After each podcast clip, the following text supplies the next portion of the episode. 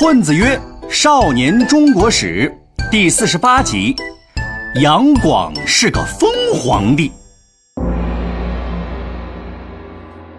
各位同学，大家好。上一集我们讲到，隋文帝杨坚建立隋朝之后，制定了很多利国利民的方针政策，让国家呀逐渐走向繁荣，开启盛世。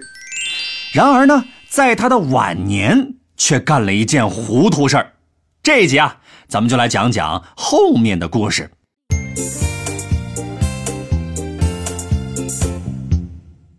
话说隋文帝这个人呢，不仅治国很出色，私生活呀也很值得称赞。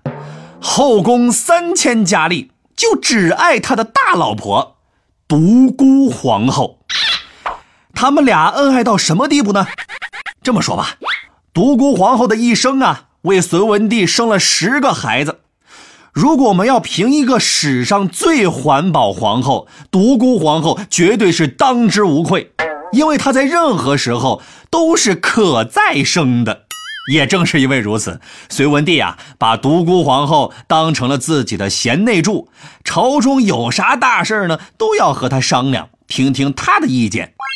在独孤皇后的十个孩子里呢，有两个是最有希望接班老爹的，一个是太子啊，也就是大儿子杨勇，另一个是二儿子杨广。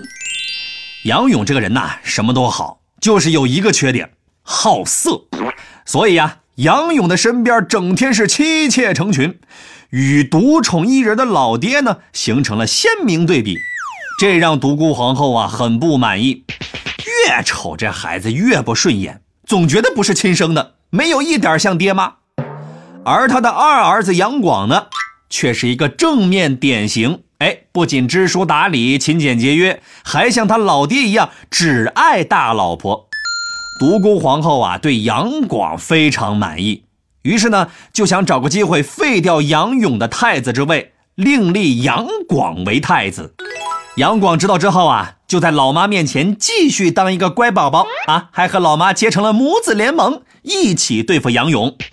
杨勇这个人呢，是个直肠子，有啥说啥，从不掩饰。听说老妈要废掉自己，杨勇心里边啊很不满意，嘴上呢又没把门的，就说了一些不太好听的话。独孤皇后看到大儿子这么配合自己，哎，就带着杨广跑到了老公身边，添油加醋的告了杨勇一状，说他想要谋反。在母子俩轮番的轰炸下，多疑的隋文帝啊真的就信了，于是他决定把杨勇贬为普通百姓。改立杨广为太子。杨广当太子后没几年，独孤皇后就去世了。没多久，隋文帝也生了重病。这时的奥斯卡影帝杨广才露出了庐山真面目，趁着老爹卧病在床，居然胆大包天，调戏他爹的小老婆。小老婆跑到隋文帝床前告了一状。此时的隋文帝才意识到。自己被独孤皇后和杨广组团忽悠了，他想找人把杨勇叫回来，重新立为太子。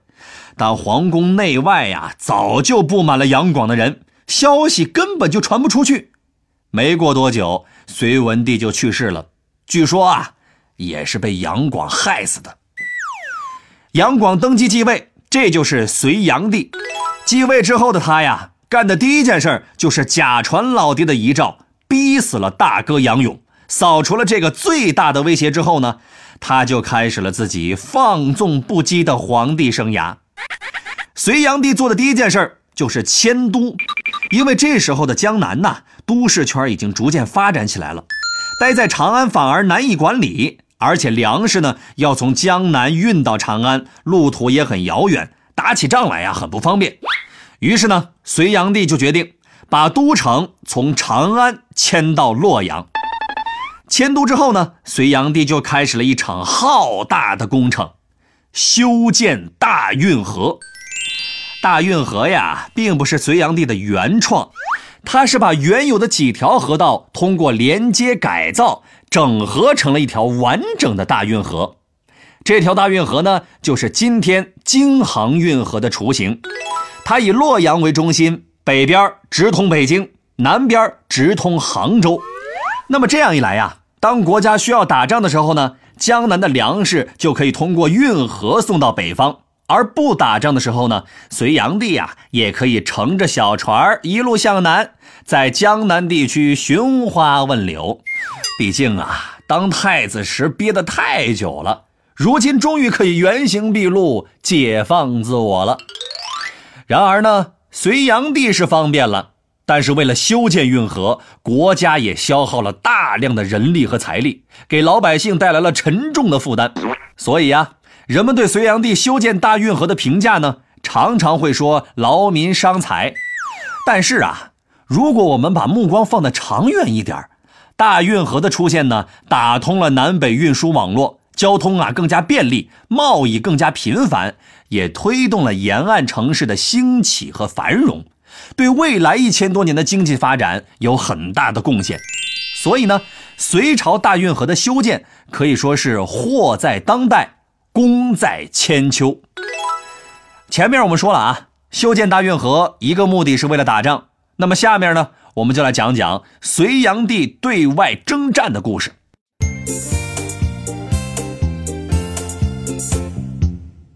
隋炀帝这个人吧，自我感觉良好。看到老爹给他留了一个厚实的家底，哎，就想学学汉武帝，也来个开疆拓土、征战四方。所以呢，在他执政期间，国家总是在四处干仗，在西边和吐谷浑干仗，在北边和契丹干仗，在东边和高句丽干仗。那么我们呢，主要来讲一讲高句丽这个对手。他所在的地方啊，就是咱们今天的朝鲜半岛。在隋文帝时期呢，两边啊就发生过摩擦，打了一架，但谁也没能赢谁，就暂时和好了。隋炀帝上台之后呢，一直咽不下这口气，于是啊，便先后三次调动军队攻打高句丽。隋炀帝呢有个毛病，他觉得呀。自己的智商比谁都高，所以呢，他命令所有将领都不能擅自做出作战决定。一旦有了军情，要先报告给他，由他亲自做决定。大哥呀，你连前线都不上，自己坐在大后方吃着火锅，唱着歌，搂着美女哼着曲儿，等情报送到你那儿再送回来，士兵们早就变成敌人的炮灰了。更要命的是。前线在吃紧，后方也不省心。隋炀帝每次用兵啊，都是兴师动众的，老百姓的日子啊越来越难过。所以朝廷一和高句丽打仗呢，国内就发生叛乱。为了平定叛乱呢，只能紧急撤军。最后啊，三次攻打高句丽，不仅损失惨重，还都无功而返。大兴土木。多年征战，让刚刚建立起来的隋朝呢，很快就走上了下坡路，老百姓穷得连饭都吃不下去了，只好选择另一条路——起义。于是啊，轰轰烈烈的农民起义在全国各地爆发了。此时的隋炀帝呢，正躲在扬州和自己的后宫们吃喝玩乐，眼看着江山不保，干脆自暴自弃了。一边玩一边对着镜子看自己的脸，然后说：“哎呀，这么好看的一个脑袋，不知道会被谁砍掉呢？你看看，一个昏庸到这种地步的疯皇帝，连他身边的保镖都看不下去了。没多久，保镖们在一个叫做宇文化及的带领下集体造反，他们捉住了隋炀帝，将他活活勒死。可悲的隋炀帝呀！”不仅没有做成汉武帝，反倒做成了秦二世。宇文化及杀死隋炀帝之后呢，看到全国大乱的局面，便冒出了一个大胆的想法，称帝。而在全国各地的农民起义中呢，也涌现出了一些家喻户晓的英雄人物。这就是我们下一集要讲的内容了。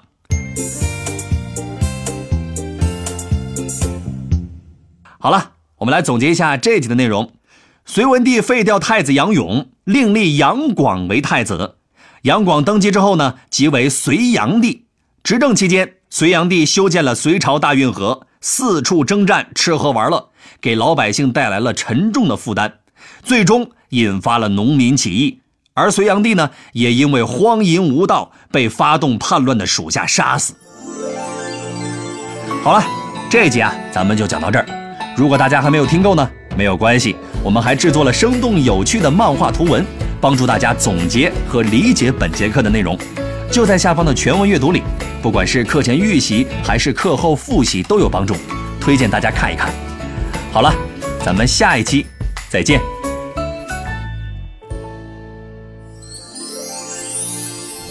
尧舜禹夏商周，春秋战国大乱斗。一个秦，两个汉，三国英雄点个赞。东西晋，南北朝，风流奇葩乐逍遥。隋姓杨，唐姓李，宋辽金夏在一起。元明清，帝王丸，皇上丢了金饭碗。混子哥，每周见。中华上下五千年。